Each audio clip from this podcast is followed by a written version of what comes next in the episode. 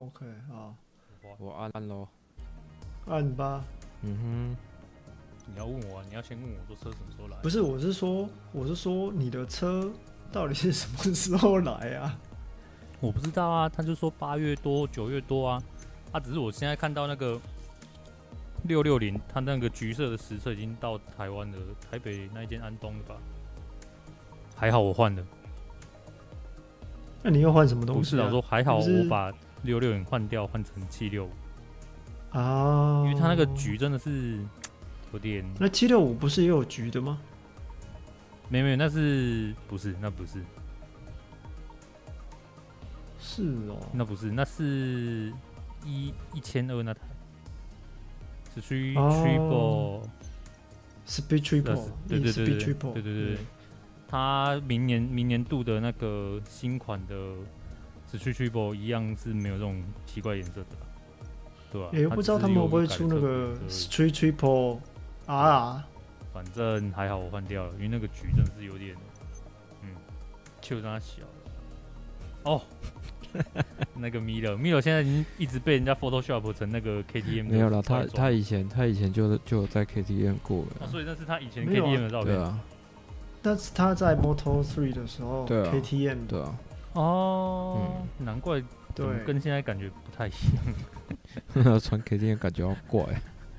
他原本就是 KT，他应该就是原本就是 KTM 红牛的车手。他是农场出来的，可那时候应该还没有那个体系哦，可能没有那个，那个时候还没有这个概念。嗯、对，但是但是就是他也是红牛的车手了。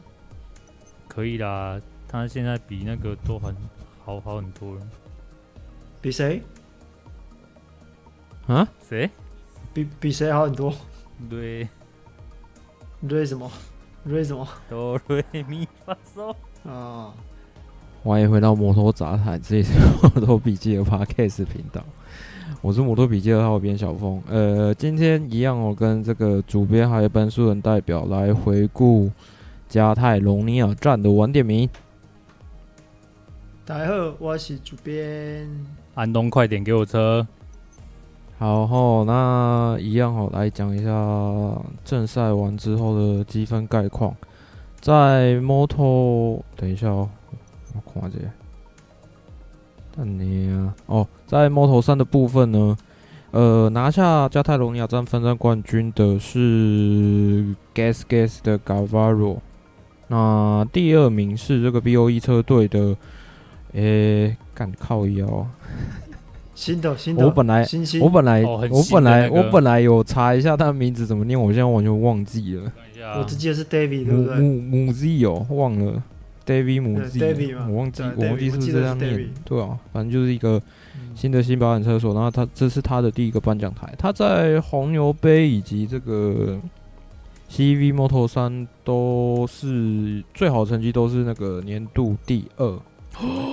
然后之后之后再看一下他的表现，然后再来第三名是，应该是补充。我等下我补充一下这个小车手，他他其实这两站才刚满十六岁，才满足在 MotoGP 初赛的年龄，所以这个赛季到目前为止，他只有跑第二场。那跑第二场的时候就拿了第二名，真的是也是天才型的车手了。第三名呢是铃木龙生吼，那再来讲到这个摩托三积分排行榜的部分啊，这 Gas Gas 的 Gas Gas 的双人组越跑越远了。这个目前领先的是 Garcia，他的积分是一百五十分，那 Gavaro。他的积分也有一百三十四分，距离第三名的这个 KTM 的马西亚一百零三分呢，有着一个还蛮大的差距。那再来摩托山的部分，主编有补充的吗？Moto3 这边比倒是比较没有，我觉得 Moto3 大概就这样子吧。好，补充了大概。那 Moto2 战况的部分呢，拿下分站冠军还是 VRT 哦，这个从后面慢慢的摸上来哦。还蛮厉害的。那第二名是 Aaron Canet，那第三名是 KTM 的 Fernandez。那再来的话，积分排行榜的部分的话，比亚迪仍然因为他这一站拿了分站冠军哦，本来有一点焦灼的积分榜稍微可以让他松喘口气。他的积分目前是一百三十三分。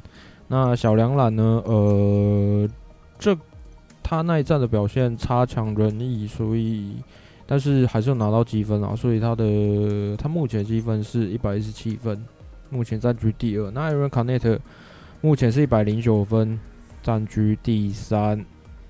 哦，那再来要讲到的就是 drama 非常多的这个 MotoGP 啦。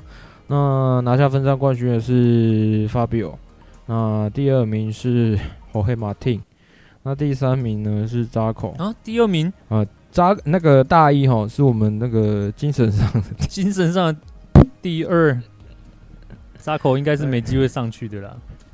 没想到，居然，天哪！好，我先停一下好了。那个摩托兔的部分，那个主编有要补充的吗？摩托兔这边应该是也也没有啊，因为大概就长这样子吧。好，那积分排行榜的部分哦，这个 Fabio Quartararo 目前一百四十七分，还是在积分排行榜的第一名。那大一目前一百二十五分，占据第二。Bastianini 目前是九十四分，暂居第三。不过呢，这个扎口，这个后面的后面的这些车手哦，都来来就越越追越近，有点远啊，有有会。但是他们他们距离一二名是真的有有点远。对啊，这这这太远了。对啊，那、啊、那接下来就是晚点名的部分了嘛。嗯、OK 啊，那第九站呢、啊，就是来到了加泰农里。加泰，哎，怎么有点吃螺丝？这个第九站就是来到了加泰隆尼亚站。那这个地方呢，其实有许多是许多西班牙车手的故乡哦。其实蛮多西班牙车手都是加泰隆尼亚籍的，例如说，呃，大一兄弟，呃，Marquez 兄弟，然后小牛啊、呃，甚至是叫做大一兄弟，不是大一是。大一兄弟，大小一兄弟啦，对吧？大小一兄弟啦，随便啦，对啊，反正就是 S Espargaro 兄弟，哎，Espargaro，对啊，就是他们两兄弟哦，同一一两对兄弟嘛，小牛跟 Danny Pedrosa，他们都是加泰隆尼亚籍的，所以啊，其实这边可以说是许多西班牙车手的真正的主场。那在练习赛的时候啊，这 Aprilia 车手们啊，大。大一跟小牛啊，都表现的其实都不错。那小牛呢，甚至还是有办法跑进 Q Two 啊，表现其实也算是越来越好了。哎，不过啊，这地主车手啊，其实也是有他的缺点啊。那这个我们后面再说。那首先哈，在这边我们还是要提到我们的御三家，那个阿普利亚的大一，然后杜卡迪的 Pecco，还有雅马哈的那个 Quartararo。那这三位呢，都是。呃，各车队的头号车手，那他们也在练习赛的表现也都有如鬼神一样，真是另外一个等级的啊！真是又快又稳，然后也顺利抢抢得那个头牌起跑的位置。那可以想见呢，这场比赛可能又是这三位车手的厮杀了。但实际上，这场比赛比我们想象的还要更快的结束了。但在法国车手还没出弯，就迎接了本场比赛的第一个爆点。哦，这个从第十二位起跑的中上贵金在灯灭起跑之后，一路往前超了超过几乎十位车手。哦，他呃当时的画面，呃带到的是他基本上就是冲进那个第三、第四名那个集团的。那进第一弯前啊，这个这位日本车手呢，忽然失去前端转导，他的赛车呢把这个 Rings 啊给撞了出去哦。那他。呃，自己的自己，他整整个人呢、啊，就是呃，尤其是头部的部分呢、啊，呃，撞上了这个车身倾倒的这个 Pecco 的车尾，那这是一个很吓人的画面啊。那中上的头撞上后轮，所幸送医检查之后，就是没有任何呃骨折现象，大部分都是一些这个外伤的部分。那在医院呢，就是观察一天之后就出院。那他也错过就是。隔天的赛后测试，那有关于中上的部分，就是我们等一下在晚点名之后，再特别把它拿出来讨论。延上它。那这场比赛啊，我们觉得呃表现好的，就是第一个当然是 Fabio Quartararo。其实啊，我们可以理解，就是三叶啊，他们想要获得胜利的方程式就是呃头排起跑，然后领跑，然后结束。那 Quartararo 他这一场胜利看起来看起来是毫不费力，但是哎，这个这个法国车手他把他的精准啊、稳定的骑乘风格发挥到极致啊，因为我们知道呃在这一边在这边啊，在这一个加泰隆尼亚站那。正赛的天气它相当炎热，那用米其林前轮呢？其实，呃，我们他们是用中，几乎所有车手都使用中性胎。那以 Fabio Quartararo 他在他的比赛策略就是在前几圈啊，前五圈尽力的去拼，那把把他的距离拉开。我们也看到在正赛的时候，他在大概在第三圈、第四圈就已经拉开了两秒多，那真的是非常的可怕。那其实像他这样子啊，呃，从赛季开始到现在都表现得非常稳定，而且在状况好的时候，他尽力的去夺冠；那在状况不好的时候，就尽可能的不要去犯错，那尽可能可以拿下最多的分数。这个呢，其实就是卫冕世界冠军最主要的方式。这个方法其实在呃前几年的 Marc Marquez 也是一样，前几年 Marc Marquez 就是很成熟，最成熟那个时候就是哎。我可以，我就是拿冠军。那我不行的时候，我尽量就是一至少要上颁奖台，然后每一场都完赛。这当然是呃，目前在这个在这个时代，MotoGP 就是要拿世界冠军最棒的方法。再来哈，我们看到表现糟糕的人，然后就是那个野兽哥哦，巴西亚尼尼。那他原本应该是第四位冠军候选车车手了。那可是呢，这一站呢，画面少就算了。然后又以转倒收场。那这位意大利车手，他是真是有天分也有速度。那也使用了呃 GP21 来夺得本本赛季的三场比赛哈。我们真的可以看到，杜卡迪的车子确实是市场上最强的赛车，但是他们的车手真的是需要更稳定的表现。那这位年轻的意大利车手呢，明年呃很有机会可以上到杜卡迪的长队。那如果又能保持一个稳定的输出哈，将来肯定有很出色的表现。好，接着讲到我们这一场，我们觉得表现非常 surprise 的车手。那首先要提到的是，这场比赛有两个后后追仔哦。这个第一个是从二十呃二十五位最后一位起跑，那拿下最终拿下第十名的 Alex Marquez，以及这个第十七位起跑，那杀到第四位的 Joan Mir。那本田其实啊，一直表现相当低迷吼，特别是马马克斯跑去这个开刀复健之后啊，那再加上呃开这场比赛一开局呢，中上归进摔车啊，小马蒂呢，呃，其实小马蒂在自由练习的 FP 四，他那时候转倒之后呢，就直接被送去医护中心哦，那直接错过 Q one，所以他才会在最后一位起跑。那他在正赛呢，还可以就是第十以。第十名完赛哈，那这台二零二二年的 RC 2213V 啊，就是还是需要一点时间让车手呢，呃，累积一些经验，那就是工程师他们那边就是多累积一些数据，我们相信这还是一台非常有潜力的赛车啊。那铃木的车手啊，在连续两场都没有拿分之后，尽管起跑位置不好啊，依然跑进了这个前五名哦，这代表。这今年铃木的赛车啊，还是相当的有竞争力哈。即使这个前面几场状况不太好，那在希望啊？为什么最后一句是这样写？是不是？没有啊，只是这边应该是哦。好，我懂，我懂。在这个赛季结束之前呢、啊，铃木可以有呃一个最好的成绩来做一个收尾哈。好，接下来我让我们提。额外提到这个非常 surprise 的车手哦，哦，就是第二个爆点，这个比赛第二个最大爆点 就是大一哈，哇，大一这场表现真的非常的稳红，从从自由练习到排位哈，一路到正赛哈，犹如鬼神呐、啊。可惜啊，是，是没有到犹如是没有到犹如鬼神、啊，可惜啊，就是、那个最后的 last lamp 让我们从这个 surprise 跑到了另外一端的 surprise，从惊喜。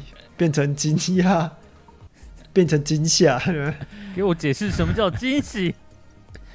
好，有关大一哦，其实大家应该都看过很多的那个报道，他自己本人的说法，反正他就是他那时候跟侯黑马汀在互相追逐了，那他们之间的差距真的非常小。那他们他们车队的 pitbull 呢，又设置在靠近第一弯的地方，也就是基本上他可能在当时。呃，在做攻防的时候没有时间去看，所以他只能看赛道上的那个时间的塔。那可是他他记错了哦。呃，虽然主编一开始就讲，哎、欸，这也就是我们家的后花园哦，但是你总是会忘记说你把东西放忘记放在自己家里。太习惯了，这太习惯了。对啊，所以他他以为那个那个最后就是显示 L 一那是最后一圈，可是不是，最后一圈是要显示 L 零。零，哎、欸，所以所以他就太高兴了，嗯，就如同你们画面这样子，他在一个，呃、欸，他在一个平行时空下开始庆祝了自己的胜利，终于不是拿到第三名了，最后的结果还真的不是拿到第，还还真的不是第三名，还真的不是第三名，对。不过不过老实说了，以他这样子稳定的骑下去哦，其实还是有很大的。机会可以去拼冠军，哎，不要到时候就是这这九分呢，公子送。应该是说，其实其实我觉得就是呃，有有有有那个有一个我有一个朋友他说的没有错，他觉得呃大一他虽然今年很稳，但是他很难去赢得比赛，这点会有点吃亏，因为毕竟呃，Quadraro 他已经赢了两场嘛，那。巴斯特尼尼他也赢了三场，但是，呃，大一他就是一直赢赢了一场，然后一直第三名、第三名、第三名。其实积分差距不大，但是会慢慢被拉开了啊。我是觉得在之后的比赛啊，应该可以有机会啊，应该拼一下，看能不能拿个冠军。尤其之后的赛道，一直到一直要到。亚亚拉冈那种就是比较接近本田风格的赛道，有比较长的直线，其他的其他直线都很短啊。其实我觉得杜卡迪在那边会没有什么优势，反倒是我觉得大一要就是这次失误没关系啊。但是我在想，如就连 MotoGP 的大家长都跑去安慰他呢，那呃，我觉得我觉得这个应该。我觉得应该不会对他心理造成什么影响啊，毕竟他都，毕竟他都在这个这个级别跑这么久了哈。对啊，都撑那么久。但是他自己要知道，可能接下来对对他或者是比较严峻的那个挑战，因为这九分就是，毕竟就是他自己丢掉了，这个这这个真的是没话讲啊。可是这九分真的是九分真的是差蛮多的。可以以法比欧这种。感觉上好像，呃，上一场以一打二，对，对他来讲好像有更确定的一些什么事情哦。感觉，感觉现在这样的状况，要要期待他失误是一件非常困难的事情。大致上就这样。嗯，好，还有要补充的吗？没有，大概就这样子。这个今天这一集节奏拉的有点快哦，不过没关系，我们来。就是回顾一下中上的这一次、这个，聊一下那个阿赖的推广人员。嗯，中上哦，这一次哦斜杠非常多哦，除了是阿赖的代言人之外哦，还是这个呃环保局哦，这个排气管检验人员，照照全场全场唯一，还有轮胎胎压轮胎胎压检验人员哦。阿他这一场就是阿赖的最佳代言了，没有，就算其他的阿赖阿赖阿赖的车手也没有像他代言的如此的彻底。哦，那其实就如同刚刚主编讲的，在加泰隆尼亚站起跑的第一弯，吼，这个中上就是他从第四，诶、欸，第十二名是第四排嘛？那从第四排追到我那时候看看空拍，他是追到三四名那个集团啊，哦。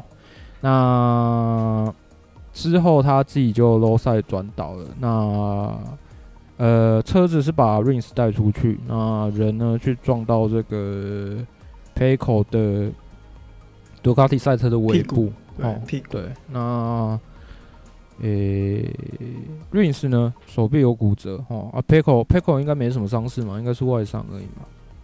嗯，他好像就是一些擦伤吧，应该还好啦。但是 Rins 就是手腕骨折。好，那再来哈，中上的状况稍微严重一点点，不过他没有他没有任何骨折的状况。但是呃，你们如果有看照片，应该知道就是他脖子是被包起来的，然后他脸部有一些类似呃肿胀的肿胀的一些状况，超肿。嗯那、呃、就是因为头部有受到撞击嘛，那好像我看好像是没有，我不知道，我不知道他脑震荡的状况严不严重，因为因为因为文章里面没有提到，其实他也没有提到啊，他没有提到说有没有脑震荡啊，就只有说就是严重的淤青，然后观察一天就可以出院了。其实我想应该脑震荡的状况不严重。那所幸呢？这个德国站，下一站德国站是在下个礼拜。下我们现在录音时间是五月五月九号，但是在下个礼拜啊，也就是说录音是六月九号。哦，六月九号啦，对不起，我说错了。哦，那中间呢还隔了十几天的一个时间，他应该还有蛮充足的时间可以休息哈。不过我觉得第一件事情是他的这个转导，可能就是把他明年的合约。诶、给摔掉了哈。那再来就是哦，铃木呢？其实铃木针对这个状况有去做一个上诉的动作，但是呢，这个赛会有重新检视过了。那他们认为呢，这就是一个还蛮单纯的一个赛事意外啊、也就是说，也就是说，铃木呃就把铃木的上诉给驳回了。诶、欸，那、啊、你们明年又不跑了？诶、欸。这不是这不是这样讲，因为毕竟 应该不是这样。毕竟 Rins 一开一开局是这个车手冠军的竞争者嘛，魔关羽开局，所以他当然要尽可能的看可不可以争取到一些什么东西，大致上是这样。那呃，Rins 他这边的说法，呃，有很多人会放在他好像在针对真中上，可是其实不是。其实我自己。呃，我我先稍微讲一下，我先带一下我个人的看法哈。这个其实就跟呃篮球或是棒球到最后为什么会变成打群架，那就是因为裁判就是什么事情都不做，然后让呃台面下的抓嘛一直在发生，到最后就是冲突一发不可收拾。其实你们如果有在看棒球，如果有在看篮球，大致上是这样。那 Rins 他是他其实是比较担心这种事情会发生。所以他其实，我个人认为啦，我个人的看法，他一直是在针对赛会的不作为感到非常的不爽。那大致上是这样。那接着就是请主编跟默默来讲一下，就是大家对，如果是说针对这件事情的话，嗯、其实，呃，我我我这样看，蛮多车手都是对，当然都是对这件事情，而不是对中上，因为毕竟。事主 Rins 跟 Pecco 两个人都说了，他们都希望，呃，中上可以好好的，因为毕竟大家都是在场上竞争的车手嘛，也不希望自己的对手出事。那但是同时同一时间又认为说，赛会对这种事，就是对这件事情没有去做处理，是呃有一点啊，有有一点，就像刚刚讲的，哎，什么好像都放着不管。那赛会的意见当然刚刚有讲到，就是认为说，诶、欸，他没有因为呃，他没有特别晚刹，然后去取得什么优势，所以认为呃，这只是单纯的比赛意外。那对我来说，就是以以这样子的呃，综上以这样子的这样子的走线，其实很聪明，那也很快，但是我我觉得。它的速呃，我不知道它的速度是多少，但是我认为这样子要刹确实比较困难一点啊，对吧？因为你毕竟是从第十二位往上跑，那追到了前面，人家你人家都已经要入弯了，那你可能差那么一点点就错过错过你的刹车点，那你当然会靠大力一点嘛，那那个时候你的轮轮胎可能抓不住，它就出去了，对，这个。其实蛮多车手都说这是一个新手新手的错误。那连其实 p e c o 也说了，这是呃对一个已经在这个级别跑那么久的车手，其实这不应该不应该犯的错误了。那我相信他那就是中上那个那个起跑啊，如果他没有摔车，会大家会觉得非常惊艳，但是他就是摔了嘛。那那只是退一步来说，他就算是再早一点点刹车，他也至少前进了五六米，那也是一个不错的起跑啊。那我有看到，就是推特上面，就是同样是日本籍的记者，那个西村章，他就说了，他说以中上这样子的起跑方式啊，如果是在 Moto Three 的话，这肯定就是被会被罚啊。那这一点也有点，就也点出了，就是 MotoGP 官方 Dona，甚至是呃 GP 管理小组，他他们针对呃 MotoGP 级别的。呃，判定都非常的轻轻放下的那种感觉。这个呢，其实也可以从就是跟车，或者是说就是在在赛道上，呃，等着要跟车哦，这个这个这个判罚，你就可以看得出来，Moto3 的状况就比较罚的比较重，还蛮多车手都因为在。赛道上就是等着要跟车，然后被被罚那个跑跑惩罚圈，但在 MotoGP 就没有这种先就没有被罚。其实我觉得这 GP 管理小组可能真的需要做一个改革，尽量把呃尽量把赏罚哦，就是水准拉的平均一点，不然这些 Moto3 的小车手们看到说，哎，MotoGP 的车手们他们的榜样是这样子。那都不会被罚，那我当然就是照着做就好了。反正我先，就算我现在被罚，那我以后上去我就不会被罚了。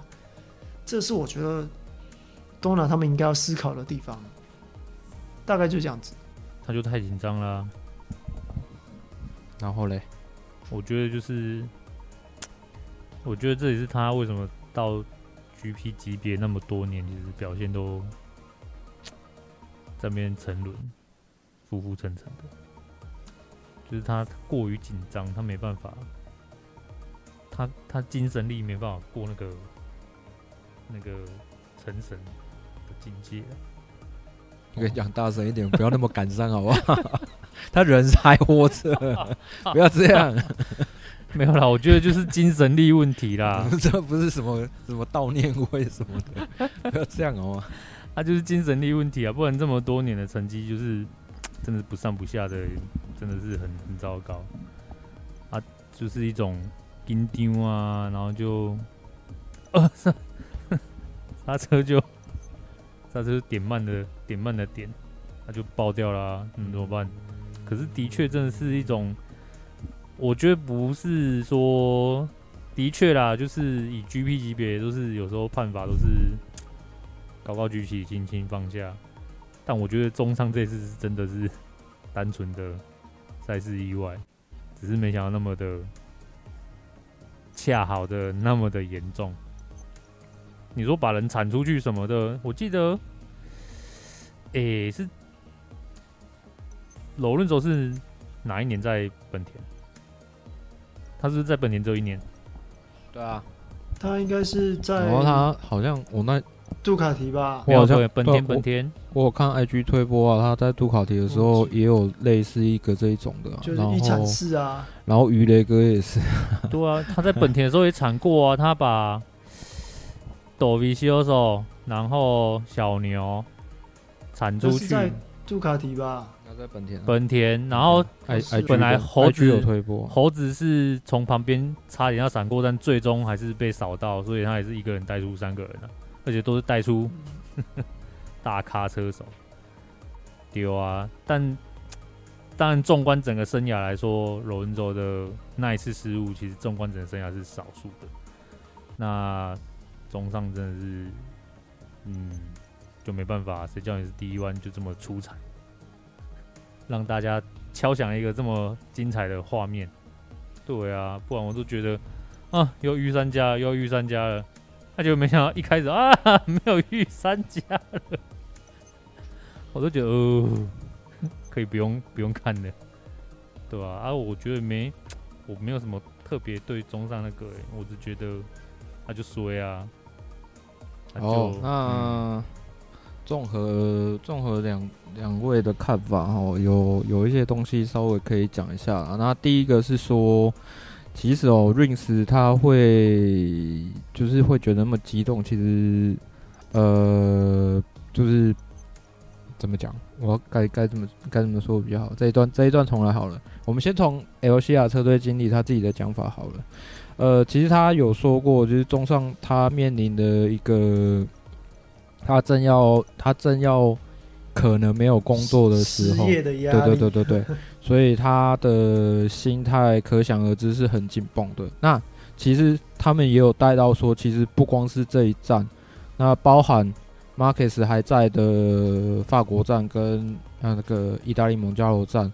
尤其是在法国站的时候，就 Marcus 是趁乱趁乱冲出去的嘛。那原因就是因为他那时候跟这个呃中上那时候跟法比欧在第一圈的最后倒数第，反正就是那个组合弯，然后有一些路线上的转换，然后变成说反而变成说露出一个空隙让马克斯穿出去。然后那个时候其实就稍微可以看得出中上带在队超车的企图心。是有一些比平常还要积极的，可是这种积极有的时候会变成说，因为你这种判断不是你平常的判断，所以你不知道说在那样的评估之下，不知道你呃，我们都相信，我们都相信目前在 MotoGP 级别，不管是从呃 Moto 三一直到 MotoGP。他已经是全世界最会骑车的一群人聚在那里了，可是终究能力还是会有一些差别，还有就是在赛场上的经验跟操控，跟你平常就是呃在一些紧急状况的时候，在那一瞬间你能不能做出本能性的一些判断？我觉得这个是这个是比较就是能不能让你成为传奇车手的一个比较关键的一个点呐、啊。那呃从法国站，那意大利蒙加罗站，哦，他跟 Rins 有一些碰撞。那从那时候开始，一直到这一场，哦，中上，如果你从空拍去看的话，其实我觉得他在跟 Rings 并排的那一瞬间，那在那之前，我都觉得他做的还不错。可是，呃，就像主编说的，那毕竟是一个你从第四排追到前面集团的一个过程，所以你必须要去。呃，必须要去，必须要去思考。讲思考好像不太对，因为那是一瞬间的事情。你必须要自己去依照场上的状况去评估，说接下来可能会发生什么样的什么样的一个状况。可是我在猜，中上他那时候可能就像小江他在脸书上发的，他可能为了他好不容易把车身给稳定下来了。好，那他现在。要去处理第一个弯了，可是当他发现，在他前面的开口速度比他预计的还要慢慢的时候，对对啊，已经转进去他他可能他可能真的没有预估到 Pecco 是的速度比他预估的还要慢，然后路线又跟他重叠，最糟的状况是这样子。如果路线没有重叠的话，他可能就是从外侧先去超，那可能在因为他第一二个弯是一个 chicane，然后所以他。他有可能，他有可能在那个线位下，可能第二个弯会处理的不好，那个是那个是有可能的，因为你从第四排要冲上去，本来就要面对这种风险。那我觉得他们这些职业车手，就是要在这一瞬间里面去面对这么多种状况。那可能这样听起来，你会觉得说，呃，其实中上已经做得很不错了。可是，毕竟这是比赛嘛，那他就是要决定说。你要成为世界冠军，还是说像像中上中上的状况那样子，只是单纯为了呃合约在合约在做最后一搏，这样子我觉得那个心态的转变会让他做出来的决定会有所不同啊。那我觉得以中上的角度来讲呢，这一摔对他的影响很大哦。他因为隔天隔天其实是有测试的，那。本田其实 HRC 一开始就把 Marc Marquez 车上的这个车架跟后摇臂都交给他了哦，就是希望他可以就是多测试。那不管 H 发挥，至少要发挥测试车手。不管说 HRC 在那个当下到底有没有想要去跟他签约，可是我觉得对中上来讲，那是一个他自己的机会，他可以趁这个时候，哎、欸。大家还有印象的话，二零二零年横山武雄就是给他这样的建议，然后诶，让他让他跑出他自己的 MotoGP 的生涯年啊。那现在又来一次这个模式，对他来讲难道不是一个转机吗？可是我觉得就是心态有一点呃太过可能。呃，讲讲讲好听一点，就是太过兴奋了。太过兴奋的状况下，你可能会觉得，就是不是平常他那种我们在 Moto2 比较可以看到的那种稳健的起风啦。嗯，那当然，你稳健的时候，可能就像，诶、欸，以下提到的车迷哦，先不要生气，那是那是他们的风格，像抖 V 啊，或者是 Joan Mir 这样子。他们呃平常的时候就是可以稳稳的拿分，可是哦，我觉得像抖 V 或者是九恩米尔，其实尤其是九恩米尔，你要他拼的话，他还是可以，他还是可以做出很可怕的时间。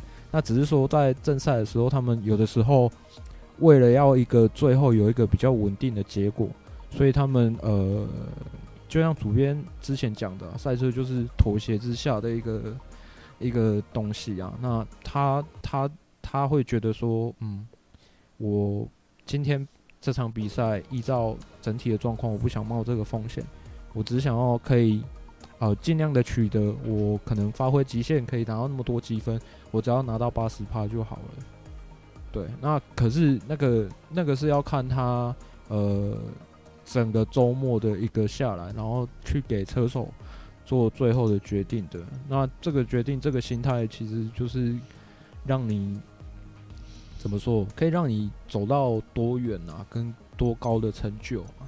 大致上是这样。我觉得中上这一摔，呃，比较亏的是他的那个吧，就是职业生涯的部分啊。那你说，呃，对赛会的那个，就是一些呃判罚的空间呢，还是什么的？其实我觉得过往有这种有这种呃，比方说他，比方说赛会。会觉得说他前几场就开始有一些有一些比较多的频频繁的一些碰撞，然后会盯他盯的特别紧的嘛？有这种状况吗？大概 GP 级别应该很少，对不对？对，但其实不多，真的。我记得之前哦，那可能要到两千两千零几年之前了，这么久，因为。嗯，因为后来我不知道，后来其实都没有，你你不觉得很久没有竞赛这种东西了吗？竞赛什么？我现在我现在印象，我现在印象比较有的那个判罚，大概是后黑龙走在二零，在二五零级别的时候，你看就就很久了吧？好像他在上 MotoGP 的前一年，好像还前一年还是前两年，就是。好像就是被禁赛了一场还两场吧？啊，你说禁赛哦？对啊，我说到 MotoGP 到 MotoGP 级别，好像就没有这么的这么这么的严厉的的判罚了啦。一来是我觉得跟好像超车真的变得比较少，那肉肉搏的镜头好像真的比较少也有关系啊。二来我不知道赛会是不是想要把。想要把那个就是决定权交给交给车手，就是不要太过干涉车手的竞争。我不知道是不是这样子啊？我记得就是二零一五年过后，嗯、他们有引进那个积分那个法点制了。可是这个东西点数制，这个好像又没有在。对啊，因为现在就是网络上讲的啊，就是太。车手跟车手的那种抓嘛很少啊，对啊，你看像现在比较没有那么没有那么对立了。其中一个原因是，对啊，这个是也是我想 讲的一个话题哦。我们家的猫快摔死哦。那个我想要带到的一个话题就是，呃，我讲什么？车手跟车手之间的竞争。哦，就是因为我们就是。现在的 MotoGP 这个赛事啊，几乎呃讲这样是真的有点伤感，但是真的每隔几年就会有一些年轻的伙伴，然后就是离开我们。然后其实我觉得这些世界上呃最会骑车的男人聚集在一起哦，那他们呃，当然是彼此之间当然是对手，可是因为聚集在一起的关系，他们也很像是一家人这样子。所以只要有只要有伙伴离开，其实对你就想嘛，你在你在比赛的过程中，诶、突然有人 突然有人就是遇到事故，然后这样子的话，其实其实多多少少还是会影响到你的就是当天比赛的心情。我觉得是这样。如果是比完的话，可能可能就还好。可是你看，像 MotoGP 永远都是摆在摆在比较后面比的，那那些车手的心情一定是非常非常复杂，一定是会被一定会非常非常复杂。他们可能我都会想说，等一下我到底要怎么骑？对啊，一定都是这样子的。那在这样的状况下，其实车手跟车手之间其实就比较不会有这么多的争执。Rins 跟中上，呃，这几周的这样子，已经是已经算是今年的那个了吧？因为因为去年是那个密尔跟米勒嘛，结果、啊、结果没有想到 没有想到米勒自己的失误嘛，然后变得说好像这场这场闹剧就从那边开始就结束了。那最近几场都是 Rins 跟。中上不过也才两场而已啊！可是你看 中上中上伤的那么重，Rins 有办法再说什么吗？对不对？对啊，对啊。而而且你看那个特写的照片跟影片，看起来都是都是非常非常可怕的。我自己我自己是觉得那个角度真的是太太恐怖了。是真的，我我觉得是真的命大。老实说，我真的觉得命大。他那个颈椎折的那个角度。对啊，我觉得就是说，我们刚刚前面一开始讲的这个，他中上他自己的判断，让他失去了很多东西。他还好，他其实最重要就是他人，他人有保住，他人还是健康的，他还是可以再继续比赛。那也许，也许失去了合约，他还可以在他的生涯的下一步再继续做奋斗，这样子，人。人可以活着，其实才是我觉得才是才是最重要的，最重要。大致上是这样子吧。那，嗯，车手跟车手之间没有没有那种，呃，比较戏剧性的竞争感是比较可惜的一点啦。因为像棒球、篮球，他们有一些有一些这种火花的产生，那才会让。这一项职业运动变得不只是职业运动而已，还是可以被视为是一种，不是啦，可以被视为是一种娱乐哦。对啊，那有娱乐有娱乐性质的那种，其实其实观众的讨论度，我觉得会比较高啊。热度会炒对啊，不然你就是只能请那个啊，你就是只能请一堆女孩，对不对？然后你就是只能请一堆女生在场边跳舞啊，然后每次 IG 都会推播那一些，就是雅雅，因为也不知道那些那一些摄影师是不是专门去拍的啊？奶奶，这样会扯太远吗？有一点，反正就是。没有了那种天敌的那种敌对啊，没有世仇，也没有天敌啊。对啊，你看，对啊，那那那在这在这个在这个运动，不是说不好，但是就是很难会激起就是热情跟火花啦。毕竟我们现在怎么看都是那三个人在跑啊，啊谁跑赢然后就好啊，好棒棒，好棒棒。这这可能还要回到我们之前之前读过节目讲的，为什么现在生态变这样子？一切都是因为电控。